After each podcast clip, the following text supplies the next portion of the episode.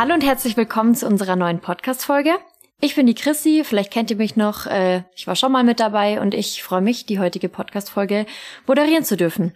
Ja, ähm, das Jahr 2022 geht langsam dem Ende zu. Der Winter ist definitiv da, es weihnachtet und passend dazu haben wir noch einen tollen Veranstaltungstipp für euch. Ähm, für die nächsten beiden Wochen oder auch für alle, die noch ein Last-Minute-Geschenk suchen. Dafür haben wir heute Maike Schütte vom Regensburger Weihnachtszirkus bei uns zu Gast. Hallo. Hallo. Ja, wenn Sie sich äh, mal kurz vorstellen wollen. Ja, ich bin Maike Schütte, die Sprecherin und wahrscheinlich auch Mutter der Kompanie im Regensburger Weihnachtszirkus. Wir gastieren in diesem Jahr zum sechsten Mal hier in Regensburg. Äh, ich äh, bin schon sehr lange in, in diesem Metier tätig, bin eigentlich eine gelernte Journalistin, habe bei einer Tageszeitung gearbeitet, aber irgendwann mal den, mein Herz an einen Mann und somit auch an den Zirkus verloren und bin jetzt eben jedes Jahr im Winter in Regensburg, alle Jahre wieder. Ah ja, sehr schön. Jetzt haben Sie ja schon kurz erzählt, wie Sie dazu gekommen sind. Ähm, genau, der Traum eines jeden Kindes ist ja oft, äh, in einem Zirkus zu arbeiten. War das bei Ihnen dann auch schon immer so oder war dieser Gedanke dann wirklich tatsächlich erst in dem Moment, äh, wo Sie sich dafür entschieden haben, da, dass Sie in diese Branche gehen möchten? Nein, nein, ich glaube, ich war sechs Jahre alt. Ich komme aus einer Handwerkerfamilie im Münsterland, habe also mit Zirkus überhaupt nichts zu tun gehabt. Ich war sechs Jahre alt, war in der ersten Schulklasse und äh, wir sind mit den mit der ganzen Klasse in den Zirkus gegangen und mhm. da war eine Raubtiernummer mit sibirischen Tigern. Im Münsterland im Jahr 1961 wusste man nicht, dass es sibirische Tiger gibt. Ich mhm. war geflasht und ich bin nach Hause gegangen und habe gesagt, Mama, ich brauche sechs sibirische Tiger. Und dann hat sie gesagt, ja, mach mal erst die Schule zu Ende und dann kannst du ja weiter gucken. Den Traum habe ich mir nie erfüllt. Ich bin dann Journalistin geworden und habe aber vom ersten Tag des Volontariats an eigentlich immer gedacht, also so Zirkus ist toll. Und wann immer ein Zirkus in der Stadt war, das war ja Ende der 70er Jahre, als ich in den Beruf einstieg, nach dem Abitur, ähm, da gab's noch ganz viele Zirkusse. Mhm. Das ist ja heute auch nicht mehr der Fall. Mhm. Und natürlich gab's auch Raubtiernummern. Und ähm, als Pressefrau konnte ich ja durchaus auch mal sagen, wir machen noch eine Geschichte über euch äh, aber kann ich mal das Tigerbaby streicheln? Und dann durfte ich das auch, wenn sie eins hatten. Oh. Und so hatte ich was davon und der Zirkus hatte auch etwas von einer wohlwollenden Berichterstattung. Und diese Ambition habe ich mir immer beibehalten und irgendwann äh, kam es dann, dass ich inzwischen schon Lokalchefin bei einer großen Zeitung im Ruhrgebiet war und äh, eine Veranstaltung mit Zauberern äh, stattfand und ich eigentlich gar nicht darüber schreiben wollte, weil ich andere Aufgaben hatte. Der Kollege erkrankte. Ich bin hingegangen und der Veranstalter war ein sehr netter. Und äh, ich habe dann mehrere Reportagen über diese Show gemacht. Ja, und irgendwie haben wir so gemerkt, wir ticken doch gleich. Und dann erzählte er mir, er sei mal Pressesprecher im Zirkus Roncalli gewesen. Und da habe ich gesagt, du, ich bin gerade von einem Freund angesprochen worden, der auch sagte, ich, äh, Roncalli sucht jemanden, äh, willst das nicht machen? Ich hatte jetzt aber gerade den neuen Job da übernommen und habe dann abgesagt. Und dann sagt mir also dieser wildfremde Zauberer, Veranstalter, ähm, er sei mal bei Roncalli gewesen. Habe ich das, habe ich gesagt, das ist lustig, äh, wäre ich fast gelandet. Naja, und so sind wir ganz intensiv in ein Gespräch gekommen. Daraus wurde eine ganz tiefe Liebe und der Wunsch, doch irgendetwas zusammenzumachen. Er ging dann tatsächlich zu Roncalli als Geschäftsführer und praktisch war es dann, dass ich als Pressefrau gleich mitwechseln konnte. Und das ist jetzt 30 Jahre her. Und so bin ich immer weiter in die Branche gewachsen, äh, hab, arbeite schon lange nicht mehr für Roncalli, bin den aber nach wie vor sehr verbunden und dem Direktor Bernhard Paul. Und ähm, mein Mann hat dann auch au irgendwann aufgehört, da zu arbeiten und seit etlichen Jahren machen wir jetzt unsere eigenen Zirkusveranstaltungen. Es ist ein schönes Metier. Ja, Wahnsinn. Das ist ja wirklich eine tolle Geschichte und macht immer noch genauso viel Spaß wie am Anfang, oder? Ja, man, Zirkus ist ja etwas, da stehen Sie jeden Tag vor neuen mhm. Herausforderungen. Mhm. Sie lernen irrsinnig interessante Menschen kennen. Mhm. Es gibt auch irrsinnig langweilige, das will ich gar nicht verschweigen. das ist wie in, überall in der Gesellschaft. Zirkus war für mich auch immer ein, ein tolles Pflaster, nicht nur wegen dieser ja wirklich irrsinnigen Leistung und Disziplin, die erbracht wird und gezeigt wird, mhm. sondern da herrscht so eine große Toleranz. Es ist so furchtbar egal, woher sie kommen, wie sie aussehen, welcher Ethnie sie zuzuschreiben sind, welche Religion sie haben oder auch keine, wo sie politisch stehen. Das interessiert da keinen Menschen. Und ich war zum Beispiel immer jemand, schon auch bei dieser Zeitung oder äh, auch auf dem Nonnengymnasium, das ich besucht habe, ich habe mich zum Beispiel immer unheimlich gerne sehr flippig angezogen. Mhm. Und im Zirkus fanden die das alle toll. In der Redaktion haben sie manchmal gesagt, also im Ruhrgebiet ist man ja da immer sehr locker. Schätzchen, was hast du denn heute an? Aber im Zirkus ist, ist alles erlaubt. Äh, sie müssen Herz haben, sie müssen diszipliniert sein und sie müssen was können. Und sie müssen so einen Teamgeist äh, entwickeln. Und wenn, wenn das alles stimmt, dann ist man eine große Familie. Man hängt sich wirklich nicht immer auf, auf, auf der Haut. Aber wenn jemand gebraucht wird oder wenn etwas gemacht werden muss, sind sie alle da. Und das ist etwas, was immer wieder fasziniert. Und was auch jetzt, ich kenne ja hier beim aktuellen Gastspiel auch noch nicht alle Artisten. Mhm. Aber wenn ich dann sage, also ich brauche jetzt morgen einen, der gibt ein Interview und wer hat Zeit und habt ihr Lust und ich erkläre euch das, das ist immer sehr easy, mit diesen Leuten zu arbeiten. Das macht Spaß. Ich glaube, das ist echt ein tolles Umfeld, wenn man da ganz verschiedene Menschen hat, die da zusammenkommen. Ja, hört sich wirklich äh, sehr, sehr besonders an. Sehr schön. Ja, ähm, Sie haben ja schon gemeint, dass Sie dann jedes Jahr hier sind. Also sofern es natürlich auch äh, die Umstände zulassen. Ja. War ja jetzt auch lange Zeit nicht. Ähm, hatten Sie dann auch mal Zeit, äh, ja, unsere Stadt, also Regensburg, kennenzulernen da oder war immer sehr viel zu tun? Also ich kenne schon sehr gut diese kleine An äh, Insel, auf der das Sorat Hotel ist, weil wir da meistens unsere Pressekonferenz mhm. machen. Ich bin auch schon die Altstadt rauf und runter marschiert. Ich finde die Geschäfte toll. Da ist ja so ein Leben. Ich mag natürlich die kleinen Bratwürstchen unten am Ufer sehr gerne. Das war übrigens auch ein Tipp eines unserer Artisten bei der ersten Show, die wir hier gemacht haben. Äh, ein Russe, der äh, so freundlich war, mich zur Pressekonferenz zu begleiten. Und ähm, ich wusste gar nicht, dass der schon mal in Regensburg gewesen war. Und dann haben wir uns kurz unterhalten. Ich musste dann auch wieder mit dem Zug weiter. Und dann sagte er, du musst aber unbedingt da auf die andere Seite. Und dann sagte der irgendwas immer von Kuchel. Und dann habe ich mich nur gefragt, was will der von mir? Bis mir dann jemand sagte, ja, also das ist eben diese Bratwurstkuchel. Ja. Und seitdem bin ich da auch Stammgast, wenn wir hier sind. Ich habe leider noch kein Museum gesehen und ich mhm. habe mir auch noch nicht viele Sehenswürdigkeiten angeguckt, den Dom natürlich, aber ähm, es ist natürlich toll und ich muss wirklich sagen, ohne dass ich jetzt hier äh, den Leuten dazu viel Honig geben möchte, sie sind alle unglaublich freundlich mhm. und auch so hilfsbereit, wenn wenn man mal sagt, oh Gott, wo bin ich jetzt hier gelandet und wie komme ich jetzt ans Ufer zurück oder ich muss irgendwo hin, jeder hilft gerne. Ja, Oder äh, man sagt dem Taxifahrer, man muss zum Zirkus, jeder, der weiß gleich, was das ist. Ah, schön, da war ich schon mal mit den Enkeln.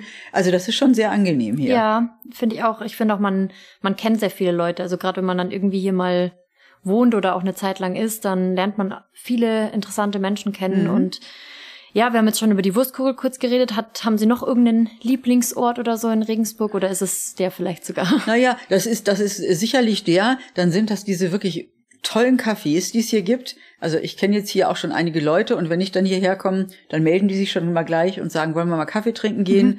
Das ist natürlich schon schön. In, in so einer Stadt wie Essen, die ja sehr groß ist mit fast 600.000 Einwohnern, haben wir ich sag mal, etwas in der Qualität und Gemütlichkeit überhaupt nicht. Also das sind entweder diese modernen mhm. Ketten oder diese etwas tutschigen, die so aus den 60er Jahren übrig geblieben sind, auch mit gutem Kuchen, so ist das nicht.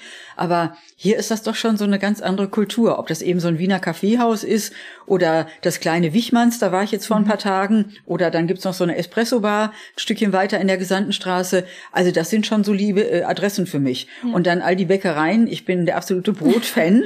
und äh, äh, da gehe ich natürlich einkaufen oder der Fleischer, wo ich dann die Regensburger Wurst mit nach Hause Hause nehmen. Das sind so Sachen, die merke ich mir auch immer ganz schnell. Ja. Ja, schön. Dann haben wir jetzt auf jeden Fall schon mal ein bisschen was über Sie erfahren und ähm, ja, über was Sie so gemacht haben, wie Sie dazu gekommen sind. Jetzt haben wir auch noch ein paar allgemeine Fragen, damit unsere Zuhörer und Zuhörerinnen natürlich auch erfahren, ähm, wo können Sie da hingehen, wo ist denn überhaupt dieser Zirkus? Ähm, ja, erzählen Sie doch einfach mal, wie lange gibt's den schon, wo steht denn der und warum ist er genau in Regensburg? Ja, der hat auch eine ganz besondere Geschichte. Der steht seit 2015, 16, seit der Jahreswende immer auf dem Duldplatz, mhm. heißt Regensburger Weihnachtszirkus und ist entstanden aus einem Gastspiel, das wir für den Zirkus Roncalli, der ja wirklich deutschlandweit mindestens berühmt ist, durchgeführt haben. Roncalli gibt's ja schon seit über 40 Jahren und es hatte dann Mitte der Zehner Jahre äh, die Idee gegeben, Roncalli macht mal eine sehr nostalgische Zweittournee, die hieß Salto Vitale. Und die haben wir für Roncalli durchgeführt. Und unsere letzte Station war Regensburg. Und es war halt um Weihnachten rum. Und dann haben wir damals überlegt, das ist eigentlich doch toll, Regensburg hat in dem Sinne ja keinen Weihnachtszirkus. Wir versuchen das mal unter diesem äh, äh, Namen. Und das war ein ganz großer Erfolg. Die Leute fanden das toll, obwohl es ein kleines und auch älteres Zelt war. Man saß noch auf, auf rot lackierten Sitzbänken, aber das Programm war natürlich ein schönes und auch ein sehr nostalgisches. Wir hatten damals den Ehrgeiz, Top-Acts, die in 20 Jahren bei Roncalli mal aufgetreten waren, noch einmal zusammenzuführen.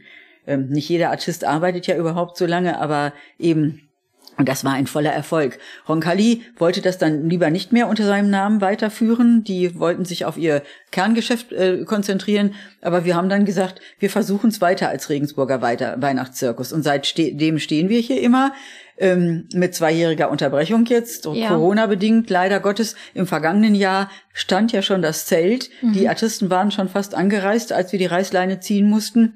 Da war ja die Unsicherheit hier so groß, die Leute wussten wirklich nicht, muss ich mich, muss ich geimpft sein, muss ich getestet sein, sie kennen ja die Problematik, was mache ich mit den Kindern. Ja. Ähm, der Kartenvorverkauf ist dann ab einer bestimmten Zeit so eingebrochen, dass wir gesagt haben, das macht für alle gar keinen Sinn mehr und dann lassen wir es lieber. Ja.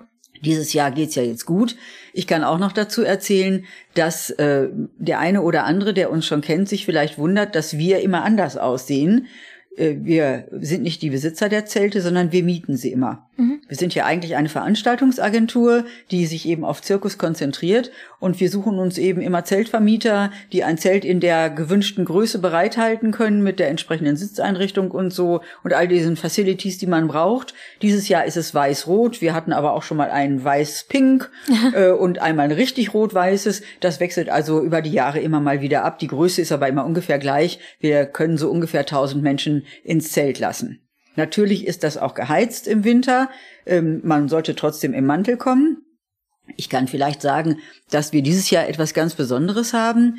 Wir haben kein Vorzelt, in dem man sich vor der Vorstellung und in der Pause auffällt, sondern wir haben gesagt, also angesichts der Energiekrise und der Tatsache, dass man eigentlich auch diese Kosten schon kaum noch zahlen kann, ja. verzichten wir auf das Vorzelt und wir haben vor dem großen Zelt einen schönen Winterwald aufgebaut Ach, schön. Am heutigen Tag, wo wir dieses Gespräch führen, liegt noch Schnee. Das sieht zauberhaft aus. Oh, Sie ich. finden überall Tannenbäume, die sind geschmückt und beleuchtet. Und dazwischen stehen kleine Holzhütten, in denen werden dann Getränke verkauft. Natürlich auch Glühwein, damit man sich durchwärmen kann.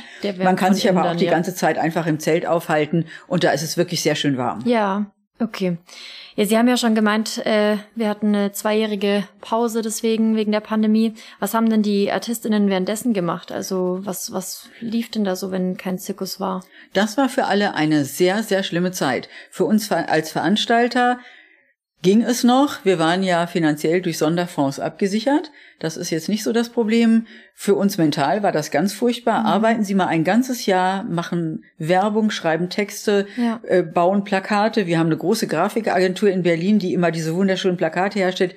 Es ist alles immer fertig und dann müssen Sie irgendwann sagen, das war's dann. Also wie gesagt, wir sind satt geworden. Die Artisten, die hatten aber das große Problem, dass in vielen Ländern, unsere Artisten kommen ja aus aller Welt, es gar nicht so üblich ist, dass man dann eine Unterstützung erfährt, eine, eine öffentliche. Mhm. Ich kenne äh, Leute, die eigentlich so am chinesischen Mast arbeiten, also starke Akrobaten sind, die haben umgeschult auf Baumkletterer. Weil das ist ja so ähnlich. Und ich kenne ganz viele, die sind Lastwagenfahrer geworden. Okay. Weil viele haben einen äh, entsprechenden Führerschein sowieso, weil sie dann vielleicht mal ihren Camping ziehen müssen oder, oder einen größeren äh, Trailer fahren. Und die haben wirklich nichts mehr gehabt. Und dazu muss man natürlich sagen, das äh, wird ja jeder sehen, der mal im Zirkus war, da arbeiten ja in der Manege vorwiegend sehr junge Leute. Mhm. Und die haben natürlich am Anfang ihrer Karriere auch noch gar keine Rücklagen gebildet. Ja. Und wenn, dann sind die gleich wieder aufgebraucht. Also das war eine ganz schlimme Zeit. Wir haben, obwohl man eigentlich ja wusste, auch wir spielen nicht. So viele Anrufe immer bekommen von Leuten, die sagten, wenn ihr noch irgendetwas veranstaltet, bitte nehmt uns doch. Und das tut einem sehr weh, wenn man dann sagen muss, also wir auch nicht, ne? Ja, ich glaube, das war in ganz vielen Branchen wahrscheinlich so, aber das ist natürlich ja. sehr, sehr hart. Ähm, ja, wurde währenddessen dann zumindest vielleicht trainiert oder irgendwie schon sowas? Das haben die gemacht. Ja. Also die, ich sag mal, die Akrobaten, also die Artisten, die mit der Kraft ihres Körpers arbeiten, am Trapez, ich sag mal, Bodenbalancen machen, Handstandbalancen machen und diese Dinge, Die können ja ins Fitnessstudio gehen, wenn die den aufhaben. Ich weiß aber, viele haben sich das zu Hause so ein bisschen eingerichtet und haben dann zu Hause was gemacht. Es ist ja auch so, wenn die unterwegs sind, also die, zum Beispiel die, die in einem Wohnwagen reisen, sind übrigens heute auch nicht mehr ganz so viele, die haben sowieso im Wohnwagen dann noch Hanteln und so ein paar Sachen, dass sie was machen können. Aber in der ganz harten Zeit, als dann auch noch die Fitnessstudios schlossen, da war das für die auch schwierig. Ja. Ähm, die in, im Osten, also in Russland und in der Ukraine, da gibt's immer große Studios, in denen die Artisten sich so treffen. Da war das schon mal möglich. Aber manche mussten auch wirklich so, ich sag mal, das Minimum dann machen. Das ja. war wirklich eine schwere Zeit. Und man hat es auch einigen angemerkt, als das dann letztes Jahr so langsam wieder anlief. Hier in Regensburg zwar nicht, aber es gab woanders ja auch durchaus schon mal wieder so, so Showversuche. Dann haben sie den Artisten durchaus auch angesehen, dass sie auch nicht mehr so ganz im Training waren ja, und dass klar. die Routine fehlte. Ja. Wir haben auch Artisten erzählt, äh, also eine Show am Tag ging dann noch, aber die junge Frau, von der ich jetzt erzähle, die mu musste dann zwei Shows am Tag machen. Die sagte, du, ich bin abends ins Bett gefallen, ich habe gedacht, ich bin tot. Äh, und die ist 25. Also das merkt man dann schon. Ja, dann ist er total draußen aus seiner Routine und allem, ne? Ja, das ist schon eine schwere Zeit gewesen. Wir wollen mal hoffen, dass uns das auf Na. lange Sicht erspart bleibt. Ja, das hoffen wir, genau. Ähm, ja, Sie haben jetzt schon viel über die Artistinnen erzählt. Ähm, Zirkusse sind ja generell mit Tieren umstritten. Haben Sie überhaupt Tiere in Ihrem Zirkus oder? Äh, dieses Jahr haben wir nur die ähm, Lulu, das ist ein Fox Terrier äh, mhm. Mädel, die äh, das ist der Hund unseres Regisseurs Roderick Funke und ähm, der arbeitet schon sehr, sehr lange mit Hunden. Aber er hat eigentlich immer nur ein oder zwei Terrier auf der Bühne. Das sind ja sehr gelierige Tiere. Ja. Und sie können ja einem Hund, das weiß ja jeder, der zu Hause auch einen Hund hat, äh, auf die Dauer schon das eine oder andere Kunststückchen beibringen. Also bei uns werden auch nur die Artisten gequält und nicht die Hunde. Also äh, das macht das macht die Lulu sehr, sehr gerne. Ähm, sonst haben wir schon mal größere Hundedarbietungen gehabt. Andere Tiere haben wir nicht. Das ist auch ganz abgesehen mal von der Debatte, die um die Tierhaltung im Zirkus geführt wird, viel zu schwierig für diese 15, 16 Tage auf dem Duldplatz, da die entsprechende Infrastruktur zu schaffen. Ja. Wir, äh, ich glaube, einmal im ersten Jahr hatten wir Pferde. Das war aber dieser Roncalli-Kontext. Da gab es eh das Pferdezelt. Das waren jetzt auch nicht so viele Pferde. Und ähm, da ging das noch so. Aber heutzutage sieht man auch Pferde kaum noch im Zirkus. Und unsere Shows sind sowieso darauf angelegt, ähm, die, die haben einen anderen Anspruch. Die sind immer eher etwas romantischer, poetischer. Da würde das sowieso nicht passen. Und exotische Tierhalt ist sowieso schon ein Auslaufmodell. Damit würden wir uns jetzt auch nicht mehr befassen. Ja. Wobei ich an den Tigern immer noch hänge, die ich vorhin erwähnt habe. ja, natürlich auch besonders, gell? Aber ich habe mir das auch schon online angeguckt und so weiter. Das sieht ja toll aus, also was die da alles machen. Ähm, welche Attraktionen gibt es denn generell? Also, dass unsere Zuhörer und Zuhörerinnen auch wissen, was sie erwartet, wenn sie ähm, auf den Weihnachtszirkus kommen. Es ist wie jedes Jahr, wie auch bei Ihnen zu Hause unterm Tannenbaum, so ein bunter Teller mit, ja. mit, mit allem und äh, etwas. Ähm, der Zirkus hat ja, äh, vereint ja sehr, sehr viele äh, Kunstformen und Artistikformen. Da sind also die Körperkünstler, die Akrobaten, die arbeiten in der Luft. Wir haben dieses Jahr eine unglaublich starke junge Frau aus Ungarn, die Regina Larus, die an Strapaten, also Luftgurten arbeitet, sich mit ihren Oberarmen hochwickelt, von einem Motor noch höher gezogen wird, wahnsinnige Abfaller macht, äh, sich äh, in, in, in diese Seile reinzwirbelt und dann große Wirbel oben unter der Zirkuskuppel macht, da stockt einem wirklich der Atem. Es gibt überhaupt viele, sehr, viele, viele sehr mutige junge Frauen, die sehr kreativ sind und auch sehr gut trainiert sind und tolle ja. Sachen machen. Also solche Dinge sind zu sehen. Dann haben wir den wohl besten Handstandkünstler der Welt, Oleg Isosimov, einer der wenigen Artisten auf der Welt, der wirklich in Monte Carlo beim wichtigsten Zirkusfestival der Branche mit Gold ausgezeichnet worden ist wirklich in einem Trikot arbeitet wie ein Bolschoi-Balletttänzer, ganz in weiß, das Oberteil bestickt und der wechselt nur seine Hände zur Musik von Pavarotti zu einer Arie es ist zum Heulen schön, diese Nummer. Und wir sind so unglaublich stolz. Er konnte tatsächlich aus St. Petersburg kommen und ist mit Auto und Flugzeug über verschiedene Stationen dann jetzt endlich hier angekommen. Ich habe ihn gestern schon arbeiten sehen. Das ist einfach nur wirklich bewegend, diesen Mann zu erleben. Dann mhm. gibt es natürlich Clowns. Äh, man sagt ja eigentlich immer so für die Kinder, aber ganz und gar nicht. Die Erwachsenen haben genauso viel Spaß ja. an den Clowns. Ähm, Es gibt äh, Menschen, die mit äh, sehr äh, skurrilen Requisiten arbeiten. Es gibt eine, äh, eine Nummer, das nennt sich Rola Rola. Das ist ein sehr, sehr hoher Tisch auf dem ein junger Mann arbeitet, der hat lauter Metall, offene Metallröhren, die er übereinander stapelt, die wackeln natürlich, mhm. und er baut sie immer weiter mit Brettern dazwischen und stellt, steht dann oben drauf und hält die Balance, fällt nicht runter und hat sich so seinen eigenen Turm zu Babel oder zu Regensburg gebaut. Das ist eine sehr besondere Kunst. Ja. Und ähm, auf der Suche nach solchen Künstlern ist man natürlich das ganze Jahr über, damit man in Regensburg jedes Jahr immer ein komplett neues Programm zeigen kann. Ja. Ja, Wahnsinn. Mein Papa war früher selber im Zirkus und dann habe ich auch immer nur ein paar Bilder einzelne gesehen, wo er dann irgendwie Aha. selber Handstände und was für also Sachen gemacht hat, wo ich mir dachte, Wahnsinn. ähm, es war gar nicht zu meiner Zeit, deswegen da war er mhm. noch ganz jung. Ähm, ja, aber total total krass einfach, was die Leute da wirklich an Kraft aufbringen müssen und was die da veranstalten. Ähm, wie lang dauert's denn so eine Show zu erstellen oder zu planen? Wie, wie viel Vorlaufzeit braucht man denn da oder ist das immer mitgehend? Das geht eigentlich wirklich das, das ganze Jahr über. Ja. Ähm, wenn der Zirkus hier zu Ende geht, dann haben wir eigentlich schon eine Idee für das nächste Programm. Ja. Dann beginnen nämlich die großen Zirkusfestivals. Eins ist in Paris, Cirque de Demain. Da sind so eher die, die jungen, die sehr innovativen Zirkusnummern. Äh, und dann gibt es das klassische, ganz große und berühmteste in Monte Carlo. Mhm. Und äh, da sondiert man schon mal so, gibt's wirklich was Neues, was wir, was uns so wirklich packt, packt. Nach 30, 40 Jahren hat man auch eigentlich schon fast alles gesehen. Man hat natürlich Agenten, die im Laufe des Jahres einem schon mal Ideen zuspielen und sagen, da gibt's jetzt die und die Nummer, die kann ich euch empfehlen und wollt ihr nicht mal Kontakt aufnehmen? Dann melden sich natürlich auch selbst Künstler bei uns. Heute ist das ja mit Facebook und Messenger und e- E-Mails und Videos überhaupt kein Problem. Und dann überlegt man schon mal, welchen Schwerpunkt könnte so ein Programm haben. Soll das eher ein lustiges sein? Soll das eher mehr ähm, Power haben? Ja. Äh, ist es eher ein bisschen musiklastiger? Also nicht, dass eben nur gesungen wird, aber so, sondern dass so bestimmte Musiken eben das Ganze doch ein bisschen stärker tragen. Und daraus formt sich dann das Programm. Die Artisten engagieren wir eigentlich sehr früh, immer schon so bis Mai, mhm. weil in der Regel springen ihnen sowieso noch 20 Prozent wieder ab. Also der eine bricht sich einen Fuß, der andere kriegt ein Dauerengagement in Las Vegas, wo wir dann nicht mithalten können mit unseren 15, 16 Tagen Gage. Ähm, die dritte kriegt vielleicht ein Kind.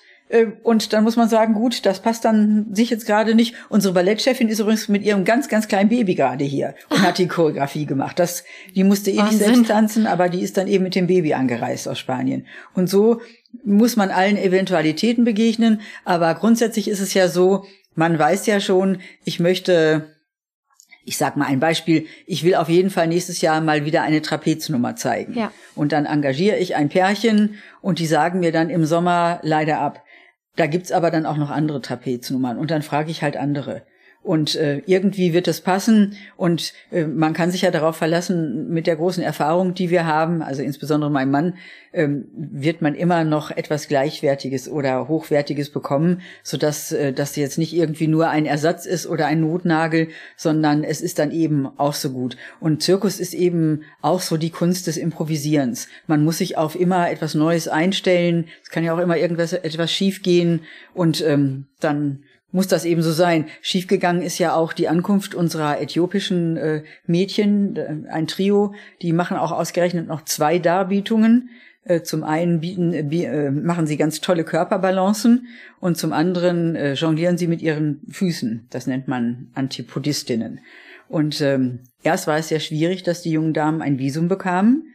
Die Botschaft äh, hat dann immer Angst, dass die nicht wieder zurückgehen in ihr Heimatland, was Unsinn ist, weil wir haben ja Künstler, die wir schon kennen und die waren ja schon in Europa. Also kurz und gut, sie haben dann vorgestern das Visum bekommen. Oh. Wir konnten dann endlich die Flüge äh, von Addis Abeba hierher buchen. Und gestern war ja dann das Schneechaos. Und in München ist der Flughafen gesperrt worden. Da saßen die aber schon im Anflug. Und dann wurde gesagt, der Flug wird umgeleitet nach, Mün äh, nach Wien. Unser Fahrer wartete aber in München auf sie. Der fuhr wieder nach Regensburg zurück, da hieß es, die Maschine von Wien kehrt zurück, sie kommt jetzt doch nach München. Also ist er wieder zurückgekehrt. Und hier war die Autobahn auch glatt, da standen die LKW quer. Und dann kam er an. Und dann wurde gesagt, ja, die drei Damen können gleich kommen, aber Gepäck gibt's erst morgen. Oh und dann haben wir wirklich so interveniert. Und sie sind dann heute gegen Mitternacht mit Fahrer und Gepäck angekommen. Und müssen jetzt sich auch wirklich den ganzen Tag vorbereiten, damit dann eben, das ist ja dann schon Vergangenheit, wenn das ausgestrahlt wird, bei der Premiere auch wirklich entspannt ihre wirklich schwere Kunst zeigen. Ja, das, das- das sind wirklich, äh, sind wirklich Herausforderungen, vor denen man manchmal steht. Das ist enorm. Da fragt man sich, was alles schiefgehen kann und dann Noch mehr. noch mehr, genau. Ja, wir sind ja selber in der Veranstaltungsbranche. Ich meine, da geht jetzt vielleicht nicht unbedingt sowas äh, schief, aber wir haben natürlich auch äh, immer mit Improvisationen äh, müssen wir uns aushelfen und wissen auch, dass es natürlich auch nicht nur die KünstlerInnen gibt oder die, die Leute, die bei der Veranstaltung dabei sind, sondern natürlich auch viele in der Vorbereitung sind. Was oder wen braucht man denn alles für so einen Zirkus? Also ich meine, Bühnenbauer vielleicht, der jemand, der die Kostüme macht, was wird oder wer wird denn da alles benötigt? Das ist schon ein großes Team, wobei man sagen muss, also alle, das ganze Ensemble bringt die Kleidung mit, dass die Damen und Herren auch sonst bei ihren Auftritten tragen. Es passiert schon mal, wenn man jetzt als Regisseur so ein besonderes Bild vor Augen hat, dass man sagt, also ich möchte jetzt dass die Artistin da vielleicht doch noch etwas anderes anzieht, aber Sie müssen ja davon ausgehen, die Kleid, die Berufskleidung äh, der Artisten ist ja eine, die muss absolut hundertprozentig passen, die muss dehnbar sein, man muss sich darin bewegen können, die muss äh, Schweiß gut äh, aushalten können und solche Dinge. Da kann man jetzt, äh, äh, also wir schneidern jetzt nicht für die Inszenierung neue Kostüme, sondern wir wissen, was bringen die mit. Die schicken uns auch Fotos, also jede Nummer hat, ich sag mal, bestimmt vier, fünf verschiedene Outfits. Und dann sagen wir, also wir möchten jetzt gerne das in weiß und trag das bitte, wenn du bei uns auftrittst. Und dann reisen die auch mit diesen Dingen an. Aber man braucht natürlich, also erstmal wird dieses Zelt aufgebaut, das ist so eine zehnköpfige Crew, der stellt in der Regel der Zeltvermieter, wir haben aber auch eigene Arbeiter, die da mitmachen. Sie brauchen einen Elektriker, weil wir arbeiten natürlich auch mit Starkstrom. Ja. Sie brauchen einen, der diese Wasserleitungen legt. Diese ganzen Kabel und Schläuche, das sind schon mal über vier Kilometer, die da unter dem Zelt und überall zu sehen sind. Sie müssen einen haben, der diese Heizung bedient, denn es ist ja kalt. Der muss Heizöl äh, nachbestellen. Wir haben unsere Produktionsleiterin Nicole, die auch schon seit vielen Jahren mit uns arbeitet. Die zieht all diese Fäden auch für die Technik zusammen. Dann haben wir eine Firma, die Ton macht, einen Lichtdesigner und eine Firma, die das Licht macht. Wir brauchen Spotfahrerinnen und Spotfahrer. Wir brauchen Einlasspersonal. Wir haben zwei liebe Jungs äh, aus Wien, die jedes Jahr die Kasse für uns betreuen. Ab jetzt ist ja die Zirkuskasse auch geöffnet, so dass man da auch Karten kaufen kann, wenn man sich spontan entschließt. Das ist schon ein großer Staff, der zusammenkommt. Backstage sieht es eigentlich sehr schlicht aus, weil die Artisten, wie gesagt, ihre eigenen Sachen mitbringen. Die bringen auch ihr Make-up mit. Jede Frau schminkt sich auch so, wie sie das für schön hält. Ähm, und äh, die kommen äh, mittags vor der Show rechtzeitig an. Die wohnen in Apartments, die meisten, wenn sie, sich, äh, wenn sie keinen Wohnwagen haben und bereiten sich dann vor. Da sind also jetzt nicht so viele Helfer eigentlich gefragt.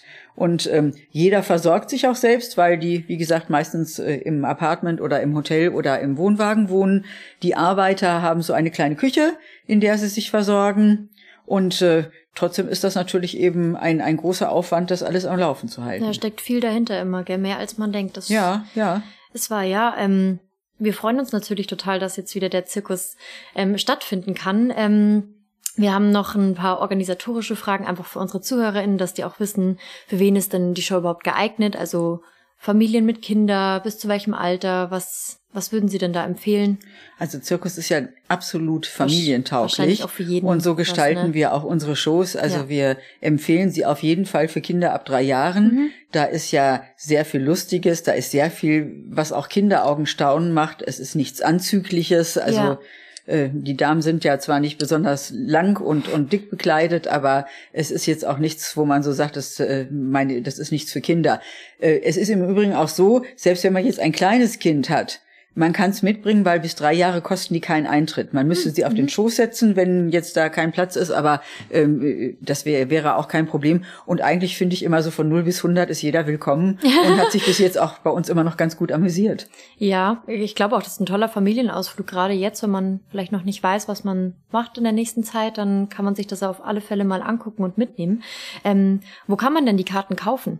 Die Karten gibt es natürlich an der Zirkuskasse. Die beiden jungen Herren aus Wien äh, freuen sich über Besuch, aber man kann sie im Touristinfo äh, äh von Regensburg Tourismus kaufen, in den OK-Vorverkauf stellen und natürlich online über unsere Webseite auch buchen. Mhm. Gibt es da verschiedene Kategorien? Sie meinten, unter drei ist es ja kostenlos. Unter drei ist es kostenlos und dann beginnen die Kinderkarten so bei 18 Euro, 19 Euro. Mhm. Und dann geht's aber auch hoch in äh, bis, bis hin zu den Premium-Logen, wo man also fast bei den Artisten auf dem Schoß sitzt vorne. Das geht dann an die 60 Euro. Aber es gibt wirklich viele Mittelpreise und so ein Zelt ist ja rund. Sie haben eigentlich von überall eine ganz gute Sicht und äh, das Live-Erlebnis selbst ist eigentlich ja auch durch nichts zu toppen. Also selbst ja. wenn man größerer so ein Sitzriese vor einem ist oder ähm, wir haben auch nur vier Masten und selbst die, die sind transparent, indem das ja nur noch Metallgestänge sind. Mhm. Äh, also man muss da auch nicht die teuerste Karte nehmen und äh, eigentlich kann man gut sehen. Ja. Also ich habe auf jeden Fall Lust auf den Zirkus jetzt bekommen. Jetzt haben sie auch noch mal die Chance, unseren ZuhörerInnen zu zeigen, ähm, warum sollten denn die RegensburgerInnen oder auch die Leute von außerhalb ähm, zum Weihnachtszirkus herkommen. Was erwartet sie da oder wir haben ja schon viel erfahren, was sie erwartet, aber warum sollten sie sich auf gar keinen Fall entgehen lassen? Unsere Gäste, ob jetzt neue oder Stammgäste, sollten sich den Regensburger Weihnachtszirkus auf keinen Fall entgehen lassen, weil er erstens zwei Jahre nicht gespielt hat, ja. zweitens ein ganz neues Programm zeigt, das heißt Halleluja, wie das Jahr. Und ich hoffe, hinterher sagen wir alle Halleluja, weil es so schön war. Und drittens, man Menschen aus aller Welt trifft, die so gute, tolle Dinge machen, die wir alle im Leben nicht nachmachen können und die uns einfach zwei Stunden staunen und träumen lassen. Und das haben wir uns doch nach der Zeit alle echt verdient. Ja, das finde ich auch. Also wirklich äh, tolle Idee für einen Ausflug nächste mhm. oder übernächste Woche noch. Bis wann geht der genau? Bis zum 31. Bis zum 31. Wir spielen am 31. Äh, noch äh, äh, um, um äh, 19 Uhr die letzte Show. Das heißt, man ist also pünktlich äh, zum, zum, zum Anstoßen und vielleicht zum Kartoffelsalat und Würstchenessen wieder zu Hause. Ja, okay, super. Dann, also wir bedanken uns auf jeden Fall für dieses nette Interview. Wenn Sie noch irgendwas sagen wollen, irgendwas, was Sie noch loswerden wollen zu diesem Thema.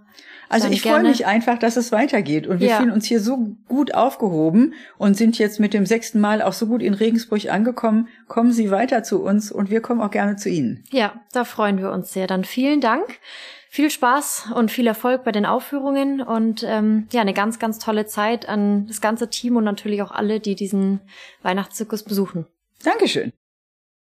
In unseren Shownotes findet ihr Informationen zu den Aufführungsterminen, den Online-Tickets und so weiter. Wir wünschen allen Zuhörerinnen und Zuhörern wunderschöne Weihnachten und einen guten Rutsch ins neue Jahr. Wir hören uns 2023 wieder.